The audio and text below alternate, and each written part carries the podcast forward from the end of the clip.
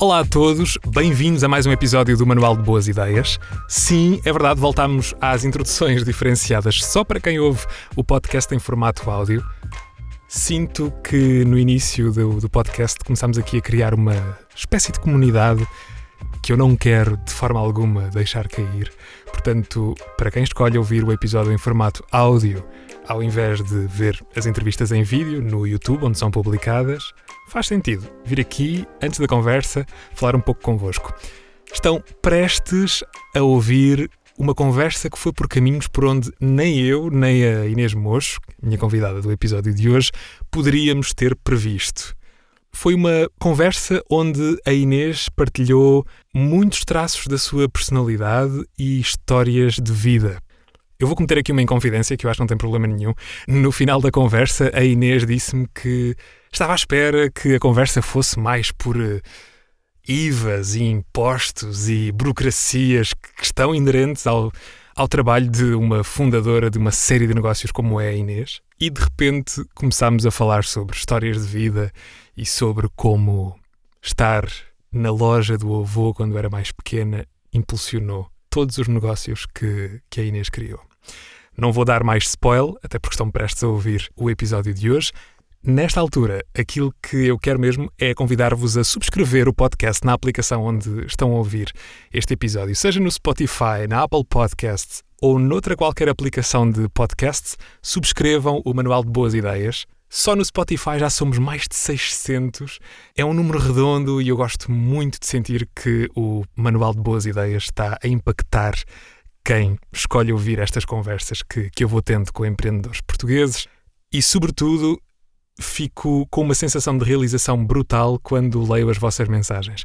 Portanto, não deixem de me dar feedback pelo meu Instagram ou pelo meu LinkedIn. Procurem por mim. Diogo R. Pires é o meu handle no Instagram e também no LinkedIn no fundo, em todas as plataformas de social media, mas estas duas são aquelas em que, em que eu estou mais presente. Portanto, deem-me feedback destes episódios que vão ouvindo, das conversas que vão ouvindo.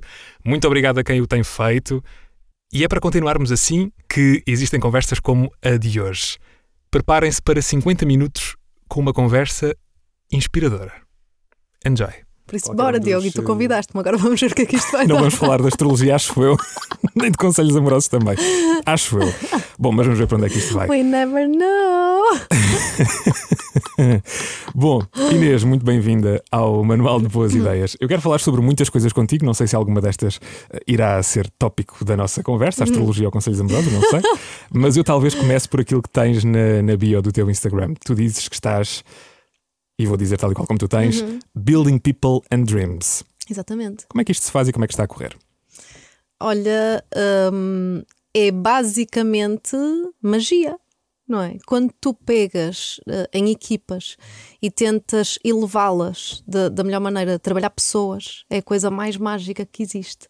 E quando trabalhas pessoas, trabalhas em projetos e fazes com que visões uh, nasçam. E é assim então que eu vejo o criar ou mais do que criar, eu vejo é elevar pessoas e com essa elevação criar sonhos e visões. Muito fixe. Uhum. Eu queria esta conversa aqui no, no manual há, há, algum tempo. Primeiro porque és uma empreendedora do caraças. Obrigada. E, e depois vê se, vê se me falta aqui alguma coisa. Até vou olhar aqui para a minha cábula para ter a certeza que não falho. Uhum. Uh, tu fundaste e geres uma academia de maquilhagem, uhum. uma marca de produtos de beleza e lifestyle, uhum. uma linha de perfumes, uhum uma loja online onde vendes todos estes produtos, uhum. um salão de beleza e spa, uhum. e ainda não acabamos, coordenas equipas em televisão, uhum. e lá no meio disto tudo, em 2015, arranjaste tempo para lançar um livro também. Uhum. Quem és tu? Como é que tu ainda definirias? Falta a parte de digital. Exatamente, pronto, exatamente. Mais, mais, mais, mais, mais, camadas que poderíamos adicionar aqui. Uhum. Quem és tu e como é que tu definirias a Inês Mosca que eu tenho agora à minha frente? Olha, a Inês Mocho essencialmente é uma sonhadora. É uma sonhadora que acha que o dia tem 48 horas e faz para que ele pareça que tem 48 horas. Sou muito feliz. Adoro viver, adoro pessoas, adoro trabalhar, adoro rir, adoro comer e tento encaixar isso tudo no meu dia. Por isso, resumidamente, Inês Mocho às vezes é um bocado sem noção das horas e, tenta, e tenta fazer com que, o dia estique, não é? O dia estique e acho que acima de tudo sou uma ótima negociadora, então até com o tempo tento negociar para que o meu dia me renda mais, mais tempo. Porquê é que tu fazes isto tudo? Porque gosto, genuinamente porque é o que gosto, é o que me dá paixão. Um, o, o trabalhar para mim é aquela. Um, é o mesmo que tu uh, acrescentares um, um, o álcool à chama, faz com que uh, fique mais, mais forte, não é? Sinto que é verdadeiramente o meu propósito. Sinto que o meu propósito é trabalhar as pessoas e levar as pessoas. E agora, até focando-me num nicho que me apaixona, é as mulheres. Adoro trabalhar a mente das mulheres, trabalhar a confiança das mulheres. Por isso, tudo que seja projetos e trabalhar projetos um, é, é simplesmente o meu propósito. Por isso, quando tu me perguntas, é o que me faz sentido. É o que me faz sentido na minha vida. Estavas a dizer que, que tentas esticar o tempo, claro. Como é que é um dia habitual na tua vida? Olha, não te consigo dizer porque são super. Um, um dia não é cópia do, do outro dia. Por exemplo, vou dar um exemplo. Nós tivemos agora com a In Beauty, por isso estes últimos três dias foram loucos em que levamos a marca Mocho Beauty para a In Beauty. No meio da feira, eu também, como era palestrante, tive que fazer palestras sobre empreender no mercado luxo, uh, falar sobre o ecossistema de uma empresa. Estou a dar alguns temas que nós falamos. E. Um, e no meio disto tudo ainda tive moda Lisboa.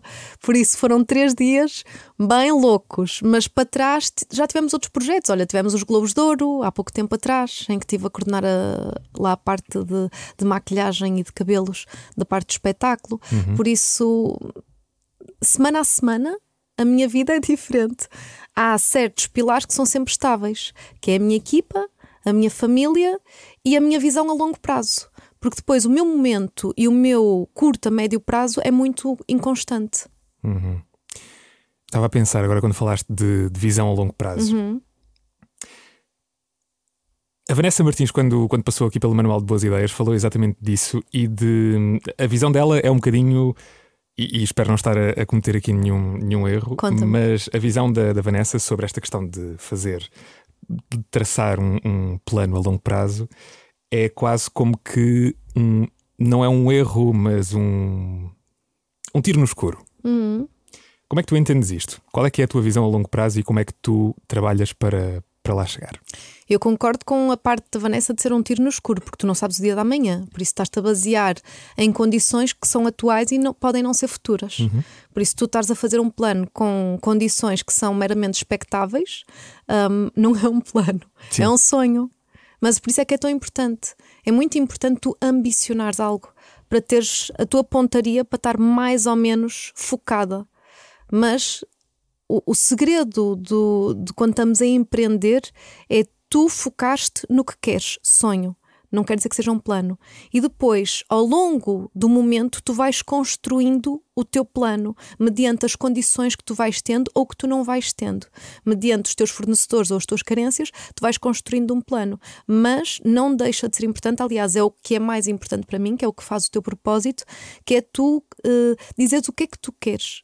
E pronto, e depois vais construindo. Mas é diferente, é diferente o sonho, a ambição de, uhum. do plano ajuda a saber exatamente para quem estás a falar. Sim, exatamente. Mas é a junção dos dois que faz com que o projeto seja altamente satisfatório e que tenha muito mais probabilidades para ser um sucesso, não é? Tens de juntar as duas partes, a parte estrutural com a parte mais sonhadora, uhum. criativa. Claro que sim. Falando dos teus negócios, em particular de um. Tu fundaste a tua própria academia de maquilhagem, hum. a Mocho Academy. Isso foi o meu primeiro negócio. Como é que foi lançar este negócio, este teu primeiro negócio, e em que momento é que tu percebeste que tinhas alguma coisa a ensinar? Olha, sabes que é muito engraçado porque muitas vezes quando eu estou assim em ambientes filmados, assim, fazem muito esse tipo de perguntas, ou mesmo com amigos, gente, ai Inês, como é que tu te sentiste quando tu lançaste o teu primeiro perfume? Como é que tu te sentiste quando. momentos mesmo importantes. E é tão engraçado, Diogo, porque sabes que nesses momentos que supostamente para quem está a ver são tão importantes, um, para mim, eu não sinto que seja nada de excepcional. Uhum, consigo perceber. Um, eu vivo com gratidão, mas parece quase que aquele momento é mais especial no momento em que ele ainda não existe e eu estou a sonhar. e sinto aquela borboleta na barriga e fico. "Ah, quando isto acontecer vai ser tão mágico e sonho, e sonho, e sonho, e sonho, e depois mais à frente, quando as coisas estão próximas da tipo, de já, já é algo que se pode planear, começa a planear e fazer acontecer. Então, no momento em que está a acontecer, eu estou mais no na minha missão de acontecer. Então eu, eu não estou ali a pensar, "Ih, isto é do cara. Não, eu estou simplesmente a fazer isso acontecer. Por isso, para mim, o um, momento mais tipo "Ah", é o sonho. É quando eu de repente estou e penso: Uau, isto era do caraças eu fazer, ou era tão incrível se eu tivesse isto, ou era tão incrível se eu tivesse aquilo. Mas na verdade, depois, quando eu estou a concretizar, eu já sinto como isto já é meu, já está aqui, agradecida, mas é diferente, já, já é meu. Por isso, acaba por ser um bocadinho di- difícil de explicar. E eu sinto que até a minha própria equipa, durante uns tempos, ficava um bocado frustrada comigo. Porque nos momentos em que nós conseguíamos realmente um projeto e concretizar, toda a gente ficava a vibrar muito, muito e eu estava muito feliz, mas estava serena, estava estava calma, não é?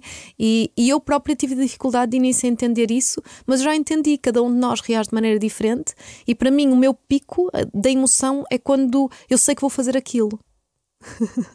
Essa é uma visão muito, muito gira e partilhada com. Estava a lembrar-me que é que eu vi uma vez o Kevin Hart, humorista eh, norte-americano, a, a dizer exatamente isso.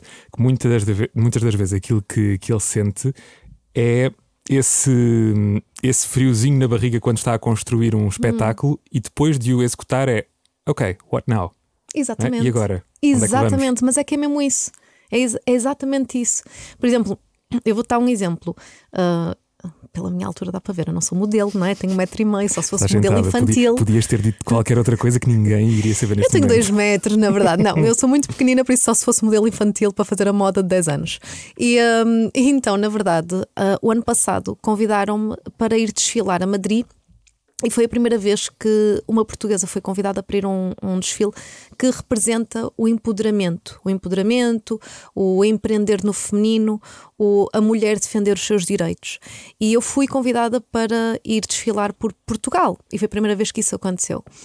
Hum, e foi muito engraçado porque na altura, quando me chamaram, eu fiquei com aquele friozinho de emoção. hum, de género, uau, quanta responsabilidade, quanta honra de poder ir representar tantas mulheres maravilhosas que nós temos cá em Portugal e tantas empreendedoras fantásticas e fico feliz por eu poder ser a, a felizarda, a sortuda para ir lá pisar literalmente o chão ah, em nome de todas. Um, mas foi engraçado porque quando toda a gente me pergunta, ai, tá- devias estar tão nervosa, não. E Diogo foi tão engraçado porque eu lembro perfeitamente de estarmos naquela fila no caos do backstage, que é um caos para mim é muito familiar, uh, não no sentido de desfilar, mas no sentido de estar a coordenar as é, equipas. Nada ali é novidade nesse Nada ali, ti, mas claro. no entanto é novidade para mim desfilar e Sim. uma plateia gigante com montes de imprensa internacional. Eu não tenho experiência. Quantos filmes de repente nos vêm à cabeça de modelos que tropeçam, que caem? E eu não sou propriamente a mulher mais graciosa do mundo, por isso isso poderia acontecer comigo.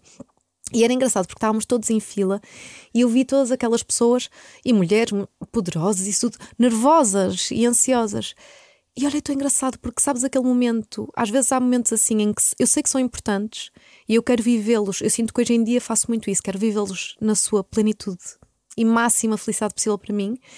Então eu sinto literalmente que nesses momentos, sabes quando tu mergulhas numa piscina e ficou tudo tipo, tudo em paz, é tipo, estás tu, parece que até ouves a tua respiração, estás sossegada, é tipo, eu senti isso. Então entrei no, na passarela e era isso, e era tipo, olá, olá. E pensei, uau, que giro, é isto que é andar numa passarela. E pronto. Como é que foi o caminho até chegares a esse estado eh, mental, estado de alma, Hum. em que em que consegues em que consegues estar a viver o presente só E a controlar as emoções. Sim. Hum. Um controle de emoções. hum, obviamente, alguém que tenta controlar muitas emoções é porque em tempos sente que não, não tinha controle sobre as mesmas. E hum, olha, ontem tivemos eh, a festejar eh, a, a saúde mental e a ansiedade, isso tudo. E, e hum, eu sinto que, à semelhança de muitos de nós, passei por já muitos períodos de ansiedade. Eu, desde muito nova, que sou uma. sou muito ativa, sou muito hiperativa, E isso, obviamente, que é um pacote, tu não escolhes. A hiperatividade és tu que energeticamente tens muita coisa para e, e, aqui na cabeça não para, não é? Por isso é de género, eu vou para algum cenário, eu já imaginei mil cenários possíveis daquilo acontecer. Um, eu vou conhecer alguém, eu já estou a imaginar mil histórias e aventuras vividas com essa pessoa quando só estou a dizer um olá. Por isso, isso é o quanto a minha mente funciona o que eu entendi ao longo do tempo é que isso, de uma maneira descontrolada, essa energia, pode ser altamente nociva para mim. E a partir do momento em que é nocivo para mim, é nocivo para quem está à minha volta porque não tem a minha melhor versão. E um, então, dá uns anos para trás, que eu acho que sinceramente foi desde que eu me tornei mãe. Uh, eu quero ser aquele elemento estável, eu quero ser aquela pedra de confiança para a minha filha a nível de emoções. Então eu quis procurar ajuda e acho que é uma coisa que todos nós deveríamos ter orgulho em dizer, da mesma maneira que tu vais treinar para o ginásio e não sabes, e podes fazer uma lesão nas costas, podes até estar a, a, a prejudicar o teu corpo, e é por isso que há os PTs, da mesma maneira que o teu corpo tem uma necessidade nutricional e o meu tem outra, e é por isso que é importante nós primeiro nos aconselharmos com um nutricionista, com um médico especialista, fazermos análises e entendermos primeiro o que, é que, o que é que é preciso. E eu entendi isso e também muito da minha mente de empresária, que é de X em X tempos eu faço um inventário na minha empresa, eu faço uma análise. Nós, de X em X tempos, todos nós convém fazermos análise ao sangue, para tu entender, estás com o ferro em baixo, estás com a vitamina D em baixo, tens de entender o que é que te se passa para tu fazeres uma bom, um bom acompanhamento ao teu corpo. Mesma coisa na minha empresa, tenho que fazer um bom acompanhamento. Se nós fazemos isto em tudo, porquê é que, porquê é que fazemos tanto no físico e não fazemos no mental, que é tão importante, não é? E, e cada vez mais a medicina nos ensina que o físico e o mental é um só. Há doenças físicas que são criadas inicialmente por um, estados mentais e vice-versa vice-versa. Há estados físicos que depois nos invocam estados mentais. Por isso eu entendi, se eu quero ser a minha melhor versão, porque quero ser a melhor pessoa para quem está à minha volta e até mesmo para mim, um, mentalmente eu tenho que me trabalhar nesse sentido. Então, pronto, andei há uns anos para trás e hoje em dia é completamente um fascínio a perceber um, as emoções e tudo isto que nós às vezes dizemos, ah, isto não consigo controlar, consegues. Consegues. Se diz isso é porque ainda não treinaste. Da mesma maneira que uma pessoa diz, ah, eu não consigo pegar em X quilos, não sei o quê. Consegues, se treinares. Pode levar mais ou menos tempo, mas consegues. Da mesma maneira que eu, o que eu optei, eu tomei a, a, consciência disso e tomei a opção, que todos nós temos, de tornar a minha energia numa energia produtiva e não deixá-la louca, em que havia dias que era produtiva e havia dias que podia ser destrutiva para mim. Obviamente que esse, esse controle a 100% é um controle utópico, ninguém consegue ter, mas a partir do momento em que eu me conheço muito melhor, eu me treino muito melhor, eu sou muito mais disciplinada. E disciplinada é uma coisa positiva nisto das emoções. Nós temos a tendência de acharmos, ah, disciplina, castração. Não, não. É tu saberes os teus limites, para saberes onde é que tu podes ir, para tu também te sentir seguro. Claro que sim. E trabalhá-los, não é? E, e trabalhá-los nesse sentido para ficares cada vez mais forte e mais feliz. Eu vou voltar à pergunta que, que, tinha feito lá atrás, porque quero mesmo que quero mesmo ouvir a tua resposta. Quando é que sentiste que tinhas algo a ensinar? Houve um momento em que percebeste que, calma, há aqui qualquer coisa que podia ser benéfico passar aos outros? Olha, eu acima de tudo uh, aqui podemos quase pensar o que é que é, o que é, que é o ensinar, não é? Ensinar é contar histórias, é contar a, a, a, tua experiência e as outras pessoas aprenderem algo com a tua experiência. É, é só isso. E eu lembro-me desde miúda, lá, não me calo, sou contadora de histórias. Por isso é óbvio que eu iria adorar ensinar. Nunca foi uma dúvida para mim, sabes? Eu lembro perfeitamente de andar na escolinha, de ser muito pequenininha e amava brincar às professoras, claro. Adorava sentar os meus coleguinhas todos, todos feijõezinhos, não é? Eu incluída, e de eu estar ali para que que, para que para que. Quando não era professora, era qualquer coisa que era para orientar ou para coordenar ou assim, porque é isso, eu gosto muito de falar e tentar pôr a minha visão em prática. Um, por isso, eu. O, o, a minha formação toda, eh, eu formei-me em design, trabalhei, mas isso pronto, acabou por não ser a carreira que eu escolhi, porque não era a minha verdadeira paixão. Quando eu fui para a maquilhagem e entendi o quanto uh, eu podia partilhar com outras pessoas e o quanto o mercado naquela altura também estava tão por explorar cá em Portugal, para mim nem foi uma coisa, imagina, nem foi uma ponderação, era, era algo que era mais do que óbvio. Se eu tenho tanta coisa, e se calhar também sabes, se calhar também faz parte da minha da minha gênese, porque os meus pais são professores, por isso a minha vida sempre eu nasci nisso, eu nasci no ambiente da educação. Por isso, para mim era mais do que óbvio. Se eu gosto de falar, se eu gosto de partilhar histórias, se eu amo maquilhagem, obviamente que eu queria ensinar. Então foi logo daquelas primeiras uh, atividades que eu pensei para mim. Então, quando me formei, quando tirei o curso de maquilhagem, uhum. procurei logo escolas para poder ensinar. Pronto. E depois o que é que aconteceu? Entendi que não ensinavam da maneira que eu acreditava ser a mais correta, a mais eficaz. Um, pensei, ainda estou muito verde para criar um projeto meu. Uh, em Portugal não havia nenhum projeto que me inspirasse ao ponto de eu pensar: olha, vou um, ver o que é que eu posso trabalhar com estas pessoas ou assim. Então o que é que eu fiz? Então eu fui à nossa internet maravilhosa que tira-te os limites, tira-te as barreiras e mostra-te todos os exemplos que tu tens no mundo. E apaixonei-me pela cultura da maquilhagem nos Estados Unidos, em Hollywood. Fui para lá tirei a minha formação em Hollywood, tive lá o tempo suficiente para sentir que é de uma esponja, fui o máximo, tipo, espremida possível para encher-me de máximo de cultura, de conhecimento, de método, de disciplina e voltei para Portugal para tentar um, colocar tudo o que eu tinha aprendido com o meu cunho. E foi assim que nasceu a Academia em 2013. É sempre engraçado perceber que, que há sempre alguma ligação com a nossa infância que, que nos transporta para aquilo que, que nós fazemos hoje. Qual é que é a memória mais longínqua que tens e que de alguma forma te liga ou que se relaciona com aquilo que fazes e que és hoje? Tanta coisa. Olha, lembro-me do meu infantário, das brincadeiras que eu tinha, desde. Hum, as brincadeiras de bonecas ou eu pegar no giz. De... Sabes que é engraçado porque há sempre coisas direcionadas, há sempre temas em comum, que é as minhas amigas, o meu núcleo, era sempre muito importante para mim, os meus namorados, sempre muito romântica e muito apaixonada. Um, afinal, estamos a falar de, de, de, histórias de amor, como tínhamos falado inicialmente. Então, eu, eu, eu não estou-te a vender um peixe falso. Podemos falar, porque eu lembro perfeitamente dos meus primeiros namorados serem no infantário, eu lembro-me deles. E, um, e também da, da parte de, de ser criativa, lembro-me, parece que ainda me lembro de me porem. Uh, é fragmentos de memórias. Eu lembro-me de porem um papel, de meterem a farinha e de eu adorar cheiro a farinha e depois meterem tinta e de eu com as minhas mãos fazer as pinturas com farinha e com, e com tinta.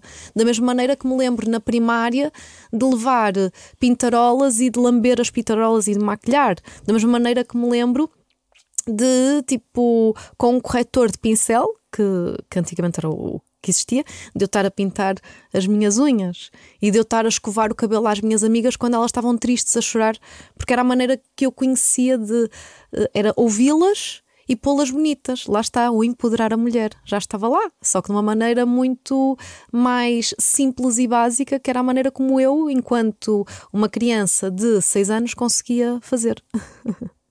Eu gosto sempre de fazer esta pergunta exatamente pelas viagens que, que fazemos. Adorei. Uhum. É mesmo. Tu começaste no YouTube há 13 anos ou mais já?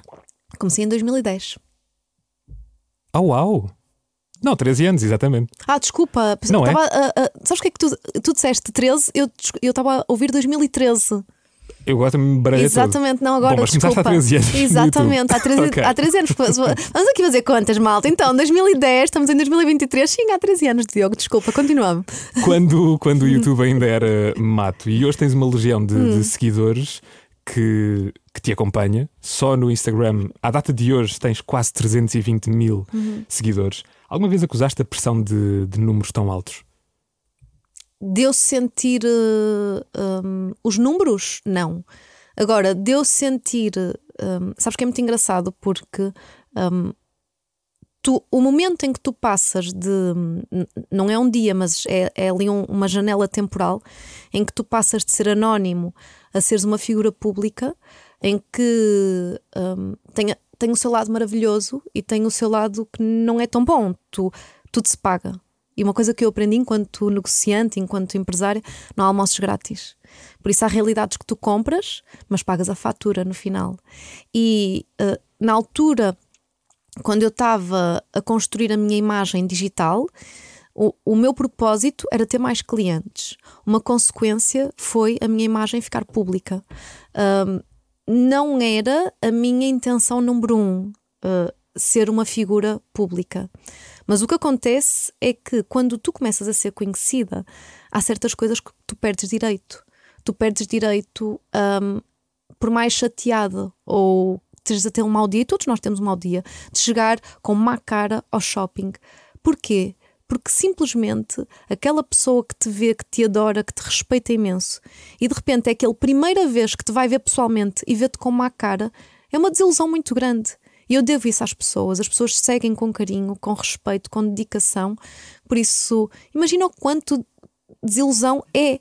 Então, quando eu comecei a sentir que perdi o direito a, a ter maus dias publicamente, a, porque deu-me naquele dia de responder torto a alguém no meio da rua, não é que eu faça isso, mas pode acontecer, não é? Ou de simplesmente ficares perdida de bêbada no meio da rua com os teus amigos. É isso, tu de repente, por causa de um minuto que a pessoa te vê pela primeira vez, podes de repente desiludir ou ser englobada numa, num saco que não queres e num saco que andaste a trabalhar durante uh, dias, meses, anos, não é? Uhum. Mas, por outro lado, uh, também há coisas muito boas, que é o reconhecimento, é tu teres oportunidades e a tua voz, de repente, por causa da amplificação dessas pessoas, chega muito mais longe. A tua mensagem chega mais longe. Tu toques, podes tocar na vida de mais pessoas. Isso é poderoso. Por isso, de início, quando me aconteceu e eu não tinha a plena consciência do quanto o todo que eu estava a receber, eu achei que a fatura era muito alta. Então, naquele primeiro impacto de estar na rua, é que imagina, pode ser sufocante. Hoje em dia, as coisas já estão mais controladas, mas sabes, era tão engraçado porque estamos a falar de uma altura em que o digital apareceu, então as pessoas viviam isso com muita, muita, ah, muito fogo. E dizer-te isto hoje em dia é surreal, mas por exemplo, eu na altura, uh, em 2015, em que o YouTube estava mesmo em muito alta aqui uh, em Portugal. É surreal dizer isto, mas eu, eu, cheguei a ter alturas em que eu tinha de. Uh, os lojistas tinham de chamar seguranças para eu me ir embora dos shoppings, porque não, não dava, percebes? Eu trabalhava um público que na altura era jovem, uhum. era um público muito jovem, e de repente aquilo começava a ficar um bocadinho descontrolado. Hoje em dia já não tem nada a ver, parece que estamos a falar de outra vida, e, um, e é isso, é, é emoção, as pessoas não sabem como é que, que é onde lidar. E acima de tudo, por exemplo, eu vou-te dizer, eu estive agora na In Beauty e uh, as pessoas que vêm ter e, e, e vêm partilhar histórias, para mim, acima de tudo, é um privilégio. Mas lá está, isto é toda uma jornada, é tu despediste da vida que tens, da visibilidade que tens, abraçares isto com todas as oportunidades que tem, que é das coisas que eu mais, sou mais grata. O que é que tu partilhas e não partilhas de todo?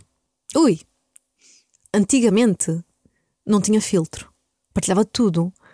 Depois tu aprendes que há coisas que, da mesma maneira que tu não chegas à rua e dizes em altos pulmões, porque é isso que tens de entender. Tu dizes coisas aqui para este telemóvelzinho, para as redes sociais, é o mesmo que tu gritares em altos pulmões. E há uma coisa que nós começamos a ter também, que é uh, a etiqueta do, do social, que é da mesma maneira que tu não vais na rua e dizes o que te apetece a todas as pessoas, porque tens primeiro noção e boa educação, não é? Tu aprendes que no digital também é isso, por respeito a ti, por respeito às outras pessoas. Por isso, o que é que eu partilho? Partilho tudo aquilo que eu sinto que possa acrescentar às pessoas. Se eu estou a ter um dia muito mau, da mesma maneira que eu não vou na rua e vou dizer, olha, estou a ter um péssimo dia, olha, não sei o quê, porque isso não inspira isso, isso até subtrai, não é? As pessoas parece que até se sentem pesadas. Por isso, eu só partilho eh, momentos negativos da minha vida se eu sinto que pode ser inspirador para as outras pessoas. Que elas podem sentir, não estou sozinha, isto agrega, como é que ela saiu desta situação, porque assim eu posso ver no caminho dela o meu caminho. Por isso, eu partilho sempre situações que sinto que agregam a quem me segue, faço uma triagem, não por ah, é uma máscara, não mas porque estou mesmo preocupada em dar o meu melhor às pessoas que me seguem, da mesma maneira que quando alguém vai à tua casa e tu no prato pões o melhor possível para a pessoa ficar feliz e ter uma boa experiência e ter o melhor de ti, é isso que eu vejo nas redes sociais, que é eu não vou pôr o tomate podre só porque está lá um tomate na minha cesta, percebes? Eu seleciono para as pessoas terem a melhor experiência possível e saírem nutridas e saciadas. Então é isso que eu vejo nas redes sociais, que é eu vou partilhando aquilo que sinto que pode acrescentar às outras pessoas, aquilo que faz sentido para mim e aquilo que faz a minha história ser uma história positiva e inspiradora inspiradora e ser uma possibilidade de caminho para as outras pessoas também se inspirarem. Eu quero falar contigo sobre equipas. Ai, bora. E sobre a tua em particular. A melhor equipa, dizes tu então. Desculpa, por já Deus, várias vezes. Não, não, por já várias vezes, exatamente, já por várias vezes te, te ouvi dizer hum. uh, isso mesmo. Tu vens a tua equipa com muito orgulho. Claro que e é sim. é muito bonito. Hum. Qual é que foi a primeira função para a qual contrataste alguém? Um, a primeira função que eu contratei foi mesmo para assistente pessoal. Imagina, eu, eu, na altura eu nem, nem, dei nome, era a pessoa que me vinha ajudar. Mas hoje em dia, olhando para trás, era assistente pessoal, era aquela pessoa que me ajudava uh, com a academia, que era a minha primeira empresa, e que me ajudava com tudo, ajudava-me a pôr a, a sala organizada antes de, das alunas chegarem, que me ajudava a ver o que é que poderia faltar. Uh, pronto, na, nas coisas que às vezes podes até considerar mais básicas do dia a dia, mas que para mim facilita-me imenso. E, e, e lembro-me perfeitamente dessa pessoa na altura eu sentir: Uau, meu Deus, ajuda-me tanto. Um, que eu fiquei extremamente grata e pensei: se, se é assim com uma, imagina com duas, deve ser maravilhoso. E então foi sempre assim a minha equipa crescendo. Que era depois eu tinha duas e eu pensava, se isto deve ser o mesmo que se calhar com os filhos, porque eu tenho uma e também já penso, é assim com uma eu quero mais. Mas eu espero não ter tantos filhos quanto tenho de colaboradores, de colaboradores. porque senão não vai correr muito bem, mas pronto. Mas pronto, então foi assim acrescentando. E, hum, e hoje em dia já tenho muita gente a trabalhar na empresa. E, e, continuo a achar, aliás, estamos a recrutar, continuo a recrutar, porque eu sinto mesmo que quanto mais uh, pessoas eu tiver do meu lado, mais o projeto fica forte. Não é? é mais. Uh, isto é mais mãos, mais cabeças, mais pontos de vista, mais ambições, mais sonhos estão juntos. Imagina o quanto poderoso isso é. Uhum. O que é que tu procuras em alguém quando estás a recrutar? Sem, sem olhar para funções em específico, claro. O que é que tu procuras numa pessoa? a essência dela. Vejo que tipo de pessoa. Capacidades tu podes ensinar. Não, não me preocupa. Uma pessoa hum, ter capacidades de. Hum, é, é chamadas soft skills. É isso que eu procuro. Eu procuro ver se a pessoa, como é que ela se comunica comigo, como é que ela olha, como é que, como é que ela se comporta, a maneira como ela se senta, o seu à vontade. Hum, a sua confiança, tudo isso eu vejo e, e, tento ver de que maneira é que, é que essa pessoa se, se movimenta e, um, e pronto, e depois a formação, isso eu posso fornecer, não, não há problema. Já tive pessoas que chamei para funções para o qual não tinham formação, não há problema. A minha empresa pode fornecer essa formação, não é por aí. Agora, a essência da pessoa, isso é o mais difícil de encontrar. Ainda sobre, sobre equipas, dizem, genericamente falando, que uh, há duas gerações que são as gerações do trabalho remoto: uhum. Millennials e Gen Z, sobretudo Gen Z. Uhum. Mas o que eu tenho reparado é que a, a maioria para não dizer todos os convidados que tenho tido aqui no Manual de Boas Ideias e que têm as suas empresas, têm as suas equipas a trabalhar presencialmente com eles. Uhum. E eu não me lembrei de fazer esta pergunta a nenhum dos outros, mas faço-te a ti. Qual é que é a importância do trabalho presencial na vida das tuas empresas? Olha, eu tenho a grande maioria de, dos meus colaboradores é presencial, aliás, há funções que nem, nem faz sentido de outra maneira. Vou dar o exemplo: o loft, o meu salão, o meu spa. Como é que nós poderíamos fazer um corte de cabelo à distância? Era ótimo. É, um dia, um dia haveremos lá chegar, não é? Olha, se calhar, se calhar ah, qualquer coisa assim, olha, a manobrar um, um robô, não sei, olha, mas sim, algum dia se calhar vamos chegar a essa realidade, mas neste momento ainda não o é. Uh, por isso, há certas funções que para mim é simplesmente impensável. No entanto, posso dizer que tenho outras funções que já tenho uh, pessoas a trabalhar uh, em remoto, em trabalho remoto. Mas eu acho muito importante o fisicamente estarmos juntos. nem que seja para nós para tu tocares, para tu abraçares o teu colega, para irmos jantar. Eu tenho muito este hábito, eu adoro com as minhas equipas. Nós, temos, nós trabalhamos todos muito e, um, eu acho que uh, é tão importante quando tu trabalhas muito com a tua equipa, mas também quando tu um, festejas, percebes? Tu danças, tu bebes copos com a tua equipa, tu vais comer. É uma coisa super íntima, não é? Há, há certas funções que são super íntimas, que é comeres, é dormires com a pessoa, e, hum, e se tu podes fazer este momento de partilha genuína, que é o comer de uma refeição, o beber em um copo, acho que se deve ser incentivado para as pessoas também entenderem que o trabalho são conexões, são ligações. Uh, e então, quando temos estes momentos, para mim é muito importante que essas pessoas que estão em trabalho remoto que venham e que, e que estejam connosco. Por isso, para mim é essencial que em momentos que toda a gente esteja presente mesmo. Houve uma fase difícil agora há pouco tempo para muitas famílias durante a pandemia que, que viram os seus postos de trabalho uh, hum. escaparem-lhe por entre os dedos. Tu, na pandemia, uh, tiveste uma abordagem diferente hum. para não colocar em causa a tua equipa. Exato. Queres falar um bocadinho sobre isso? Sim. Olha, na altura, quando, quando, quando pronto, todos nós fomos forçados a fechar as portas, uh, o Loft ainda não tinha um ano. Por isso, eu, na verdade, ainda não tinha lucro porque ainda foi uma despesa, foi um investimento, não é uma despesa, foi um investimento enorme estar a fazer o projeto Loft, desde obras, equipamentos, os primeiros ordenados, tudo isso em que ainda estás a tapar um buraco e o lucro que entra ainda não, ainda não elevou a balança, não, não equilibrou. E de repente, quando hum, toda a gente é mandada para casa e fechamos as portas, e ainda nem sequer se sabia se o governo ia dar apoios, que tipo de apoios, eu tenho muito uma frase que eu gosto de dizer que é: eu adoro quando contrato, estávamos há bocado a falar, quando contrato pessoas, eu gosto de olhar para a pessoa e sentir que ela vai vestir a minha camisola como se fosse sua, sem dúvidas, e vai tratar a camisola como sendo sua e vai ter orgulho, porque é sua, é sua camisola. Mas Diogo, nunca nos podemos esquecer uma coisa que é: uh, temos sempre os dois lados. E da mesma maneira que o colaborador veste a camisola para a mostrar, a camisola tem que o proteger. A camisola tem que o aquecer, senão para que serve? É só para um lado, não interessa. Então, quando isso aconteceu da, da pandemia, eu de repente vi a fechar a porta e todas essas pessoas que vestiram a camisola irem para casa com uma insegurança do que é que poderiam ter financeiramente mensalmente, e todas essas pessoas têm famílias, e eu senti a minha camisola, que é a responsabilidade para com essas pessoas. Então, para mim, nunca foi uma solução deixar de pagar e deixar de lhes prover uh, o sustento financeiro. Então, o que eu comecei automaticamente a pensar é: se a minha empresa não tem entrada de dinheiro neste momento por aqui, por esta porta, então eu tenho que criar outra porta, porque eu tenho que entrar uma urgente entrada de dinheiro, porque eu tenho que continuar a prover estas pessoas todas.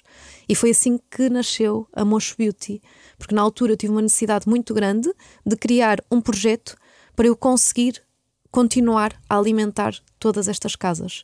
E hum, ironia do destino, quer dizer, o projeto Monch Beauty cresceu muito e hoje em dia o que eu me agarrei, que era uma tábua de salvação para todos os meus colaboradores, que era para eu conseguir não parar de alimentar todas estas casas, foi algo que teve tanto sucesso que hoje em dia é mais uma empresa completamente independente a funcionar. O que é que era a Mosh Beauty quando a criaste? A Mosh Beauty começou por ser exatamente isso, era uma tábua de salvação. Por isso, o que eu fiz, ainda para mais na altura em que, em, estrategicamente falando, eu não queria investir muito uh, dinheiro em mais material.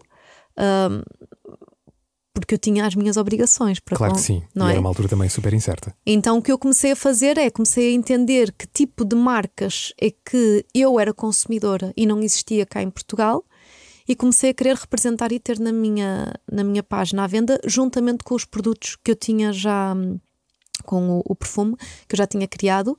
Na altura também vi uma, uma oportunidade de criar mais um, um, um produto e foi o produto que nós criamos na pandemia, que foi o álcool gel em que na altura eu pensei, todo mundo está a utilizar o álcool gel e o álcool gel, não sei se tu te lembras dos primeiros que apareciam, eram nojentos, uhum. horríveis, sim. desde o tato, assim, uma sim, coisa sim, nhê, uhum. e depois o cheiro era horrível. E eu sempre fui super sensorial com essa parte dos cheiros. Eu pensei, não, nós podemos estar a passar por uma pandemia, mas pelo menos tentamos que seja mais agradável possível. Não é? Sim, que seja o mais agradável possível, não é? Então, na altura, eu falei com a minha fábrica e pensei, já que tínhamos o, o aroma assinatura criado, o AIM, eu pensei, será que era possível uh, fazermos com o nosso aroma assinatura, fazermos o álcool gel uh, completamente seguro, mas glamouroso? Então, sim, eles disseram que sim. Então, na altura, produzimos isso e ainda para mais foram numas, numas embalagens uh, de matérias sustentáveis e isso tudo super elegante. Então eu pensei, ok, então estamos a fazer um produto que contribui para a segurança, contribui para o mercado nacional, porque a nossa fábrica é portuguesa, e contribui também para o funcionamento da minha empresa e contribui, espero eu, para a felicidade das pessoas quando compram um produto e se sentem bem. Uhum. Hoje o leque de produtos que tens na Mosh Beauty é diferente. É, é muito grande, é muito grande. Hoje em dia temos desde o, a oferta mais focada às vezes para os profissionais, da nossa linha profissional, um, desde os pincéis, as esponjas, as borlas, os uh, protetores de pestanas, isso tudo, até a uma linha que, que está a ser um sucesso, que muito pensada para nos tornar mais confiantes. Temos o, o CEO, que é o nosso creme multifunções, que é um creme ultra cheiroso um, que nós colocamos no corpo, colocamos no cabelo, colocamos no rosto, colocamos na alma, Diogo, às vezes, para nos sentirmos melhor. Uh, até um creme Insta Bronze, o nosso autobronzeador. Um, e novamente, são tudo produtos feitos uh, em fábricas nacionais, que, que é um orgulho muito grande. Como é que se constroem estas linhas de produtos? É um processo simples? Eu imagino que não. É um processo muito divertido. É um processo muito divertido. Eu sou muito vaidosa, como acho que dá para entender. Sempre fui. E há certos produtos que eu sou muito compradora. Sou muito compradora. Aliás, tu fores aos meus primeiros vídeos em 2010 do YouTube, tu vês mil vídeos de reviews de autobronzeadores. Porquê? Porque uh, eu não fui muito abençoada com a minha melanina, sou uh, da, da família da Branca de Neve, no entanto, adorava ser da família da Pocahontas. E um, então, desde sempre que utilizei, lembro perfeitamente de utilizar autobronzeadores uh, desde que eu descobri que existiam autobronzeadores neste mundo. Eu pensei, mas como assim? Eu posso ficar morena sem ter que ir para o sol, sem ter que envelhecer com. e sem ter que perder muito tempo, porque eu não tenho muita paciência para estar ali tipo, com lagartixa. então eu ficava assim, eu, tipo, já está, já está, tipo os miúdos na viagem, já está, já está, mas é que já estou morena, pronto, então não tinha muita paciência. E de repente, quando eu descubro que existem os autobronzeadores, eu penso, ah, como assim? Começo a usar, e depois descubro que rapidamente tu podes ficar a parecer da família do Donald Trump, não é? Porque ficas muito laranja, Sim. ficas a cheirar a torresmos. Então eu pensei, bem, vender uma banha da cobra, porque este produto que é tão maravilhoso com tanta coisa tem tanto para dar errado. Então, dá uns anos para cá que eu ando numa demanda, Diogo, descobrir o melhor autobronzeador. E olha que não é fácil. Mas comecei a entender que tipo de fórmula é que eu gosto. Gosto mais. O que é que é mais fácil? É uma textura em gel, em creme ou em água? E que tipo de componentes é que são os que reagem melhor com a nossa pele? E como é que é a aplicação? E comecei a. a pensar como é que seria o autobronzeador perfeito. E sempre que eu ia procurar à venda, procurava com as características que eu tinha. Então, na verdade, quando eu comecei a pensar em criar produtos para a minha marca, obviamente que o autobronzeador tinha de ser um deles e eu já sabia exatamente como eu queria que ele fosse. Por isso, depois chegar ao, ao, ao produto final é um acertar de, de agulhas. Uh, isso e com outros produtos, que é, eu sou muito consumidora de, de, produtos de beleza. Por isso eu tenho muito aqueles produtos que uso e depois que eu penso, hum, isto não é bem, bem como eu queria. Como eu queria era se fosse aqui, aqui, aqui. Então imagina agora a vantagem é, eu sinto que é quase como o Willy Wonka na sua fábrica de chocolates, que é eu durante anos e anos e anos consumidora ávida de beleza. Então, ao menos que isso seja bom para todos nós, não é isso não só para mim. Não, apenas para ti, claro. Então, na verdade, o que eu faço é muitas vezes é vou buscar os produtos que eu sou consumidora, mas que acho sempre que faltava aquele pormenor para tornar para mim perfeito. E lanço esse desafio às minhas fábricas, que é, olhem, bora pegar nisto e torná-lo mais assim assim, que era da maneira que ficava perfeito. E pronto, e depois com os seus pozinhos de perlim pim as coisas acontecem. Eu gosto muito dos vídeos que, que tu vais publicando, uh, sobretudo aqueles em que surges simplesmente a falar com, com os teus seguidores. Hum. Eu acho que há dois deles que, pelo menos dois, eu lembro-me de, que, de te ver a falar sobre coisas essenciais para quem quer abrir uma empresa, por exemplo, em, em Portugal. Antes de mais, obrigado por isso, porque há ali dicas valiosíssimas e uma delas eu já pus em prática, que foi aquela de abrir a segunda conta Ah, para, boa. para encaminhar os impostos. Sim, Genius idea. obrigada. O que é que tem sido o melhor e o pior de gerir negócios? Ok, então o melhor é eh, gerir pessoas. O pior, gerir expectativas. Eu acho que se eu tivesse a apontar era isto. Gerir pessoas é o melhor porque eu genuinamente adoro pessoas. Adoro trabalhar com as suas ambições, com os seus medos, hum, com os seus sonhos, com as suas capacidades. E, e- e- especialmente eu gosto das equipas que ficam comigo, porque gosto de olhar para trás e de ver como é que nós todos começamos e como estamos agora, e só me deixa sonhar como é que vamos ser daqui a uns tempos. Ainda vamos ser mais incríveis, já somos, não é? Por isso vamos ser mais incríveis. Hum, para mim, a parte mais difícil é as expectativas de tudo. Uh, as expectativas da minha equipa, às vezes uma coisa corre bem, só que as expectativas eram diferentes. Então, como uma expectativa é diferente, já não te sabe igual, de igual forma, não é? E também as minhas, as minhas expectativas, as expectativas do consumidor. Por isso, na verdade, eu acho que a coisa mais difícil de gerir numa empresa são as expectativas. As expectativas que tu não conheces, o que é que vai no outro lado.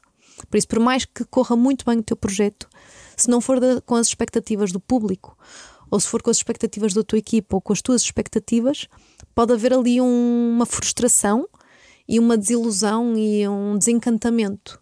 E, e é aí que as coisas às vezes começam a não correr tão bem. Quero fazer-te uma pergunta que não tem necessariamente que estar ligada com, com aquilo que estamos a falar agora, mas diz-me um momento que tenha moldado a tua carreira. Ser mãe. Completamente. Eu sinto que, imagina, há uma. Da mesma maneira que é o antes de Cristo e depois de Cristo, o meu Cristo é a minha Leonor. Então, literalmente, há uma Inês antes de. Há o AL e DL, não é? Há uma Inês antes de Leonor e depois de Leonor. Sabes que é muito engraçado porque a Leonor eh, veio-me dar eh, uns campos de visão que eu não olhava para lá. Primeiro, veio mostrar a importância do meu tempo, que era uma coisa que eu acho que não valorizava. Eu via o meu tempo como algo. Não havia problema, eu esticava-me aqui, esticava-me ali, uns dias mais cheios, uns mais vazios. A partir do momento em que existe uma Leonor e que eu quero estar para ela, eu entendo a importância do meu tempo. E de uma certa maneira engraçada, a Leonor fez com que eu me valorizasse mais, porque eu tenho que estar bem para ela. Só que depois eu, ao estar bem, também me valorizo mais e entendo o quão maravilhosa e fantástica eu sou, o quanto eu sou suficiente, o quanto eu me aprecio. E a partir do momento em que tu fazes isso contigo e levas a fasquia para os outros também te respeitarem da mesma maneira, te olharem da mesma maneira e te amarem da mesma maneira. Por isso, a Leonor deu-me isso. Deu-me mais amor próprio, deu-me mais respeito próprio, deu-me mais barreiras e, e deu-me mais disciplina. Uhum. São os sucessos ou as adversidades que mais nos moldam? As adversidades é o que te dá mais força e te torna mais competente e capaz. E os sucessos dá-te mais calma e mais segurança. Bom, eu li que quando eras mais nova, tu ias para a loja do teu avô. Que loja era esta e o que é que tu fazias lá? O meu avô é uma pessoa hum, que ainda vive muito na minha mente. É um homem altamente poderoso, inspirador e fascinante. E sabes que é tão engraçado porque eu, quando era miúda, olhava para ele com admiração. Só que eu sinto que quanto mais passa o tempo, e ele hoje em dia já não está cá, já não está cá há algum tempo, hum, mais eu o entendo, mais eu consigo entender a dimensão do que ele conseguiu, mais o respeito. Então parece que cada vez o meu fascínio pelo meu avô é maior. O meu avô era um empresário muito grande e eu sinto que de certa maneira o, o- a ambição dele continua em mim, viva. E, e ele era uma pessoa muito que vivia para a equipa dele e vivia para o negócio dele. E na verdade ele começou de nada. Imagina, o meu avô ele foi para a loja dos meus bisavós, trabalhar como castigo, porque ele era muito maroto na, na, na escola. Então, por castigo, ele depois, acho que foi depois da quarta classe, com, quando tinha 14 anos, não, 13 eh, ou 14, foi à volta disto. Ele foi trabalhar para a loja do meu bisavô, como castigo, no verão. Resultado, a loja era uma coisa mais pequenina. Ele saiu-se tão bem, mas tão bem, tão bem que nunca mais saiu de lá. E ele transformou a loja uh, num império. E, e, é engraçado porque uh, as pessoas mais velhas uh, ainda se lembram do meu avô em Chaves. a loja Silva e Mocho era uma coisa gigante, gigante mesmo. Então foi engraçado porque era uma lojinha, de repente ele comprou uma loja ao lado, depois comprou uma loja ao lado, comprou uma loja ao lado, e de repente tornou-se num prédio gigante o, a parte de baixo, em que era uma coisa gigante, que era o que havia mais parecido com o conceito de shopping. Ele fornecia tudo, era a loja que fornecia tudo. E depois, ainda para mais, ele apanhou aquela altura da guerra então ele acabava por ter uh, ia à Espanha, vinha a Portugal, então ele fez ali um império mesmo gigante e conseguiu construir. E o que ele mais se orgulhava era dizer, numa altura em que houve tanta fome e tanta escassez, um, dele conseguir criar um projeto que albergava montes de funcionários, montes, montes de funcionários. E foi engraçado porque depois já ele era muito velhote já era muito velhinho, e, e vendeu, na altura passou o projeto, isso tudo. E eu lembro perfeitamente que a preocupação número um do meu avô era todas aquelas pessoas que estavam a trabalhar iam ficar bem entregues. Desde a pessoa que era o, o, braço direito dele ficou com o negócio, por isso hoje em dia ainda existe uma lojinha muito pequenininha que já não tem nada a ver com a nossa família, mas que era da pessoa que trabalhava, era o braço direito do meu avô, que ficou com essa pessoa.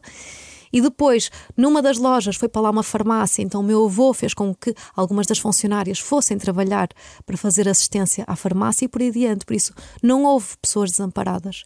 E para mim, aquilo é o que torna o meu avô um, um homem muito especial. Uhum. Eu acho muito bonito que fales, que descrevas o negócio dele tão facilmente como descreveste o teu nos últimos, nos últimos minutos. Quanto dessa menina que, que ia para a loja do, do avô é que existe hoje na mulher que, que gera estes negócios? A 100%. Da mesma maneira que eu vou e crio o meu perfume, e hum, tu não te enganes com esta disciplina toda. Eu tenho um lado selvagem dentro de mim que adoro. Aliás, a minha equipa sabe, eu sou a pessoa que sou estruturada e disciplinada, mas nas festas, se for preciso, eu sou a primeira a paixão dançar, uh, a fazer tudo o que seja para nós nos divertirmos. E eu vejo, eu vejo, eu lembro perfeitamente de eu entrar na loja do meu avô e lembro-me mesmo disto, Diogo. Eu lembro-me de desatar a correr e de ir eh, atravessar a loja toda, que era gigante, e de ir bem lá para o fundo para os armazéns e de me esconder atrás dos, dos uh, sacos gigantes de, de café e de coco que ele vendia a granel e de eu meter a mão que não podia.